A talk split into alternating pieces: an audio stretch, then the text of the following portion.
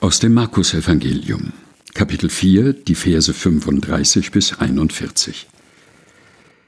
Am Abend dieses Tages sagte Jesus zu seinen Jüngern: Wir wollen ans andere Ufer fahren. Sie ließen die Volksmenge zurück und fuhren mit dem Boot los, in dem er saß. Auch andere Boote fuhren mit. Da kam ein starker Sturm auf, die Wellen schlugen ins Boot hinein, so dass es schon voll lief. Jesus schlief hinten im Boot auf einem Kissen. Seine Jünger weckten ihn und riefen, Lehrer, macht es dir nichts aus, dass wir untergehen? Jesus stand auf, bedrohte den Wind und sagte zum See, werde ruhig, sei still.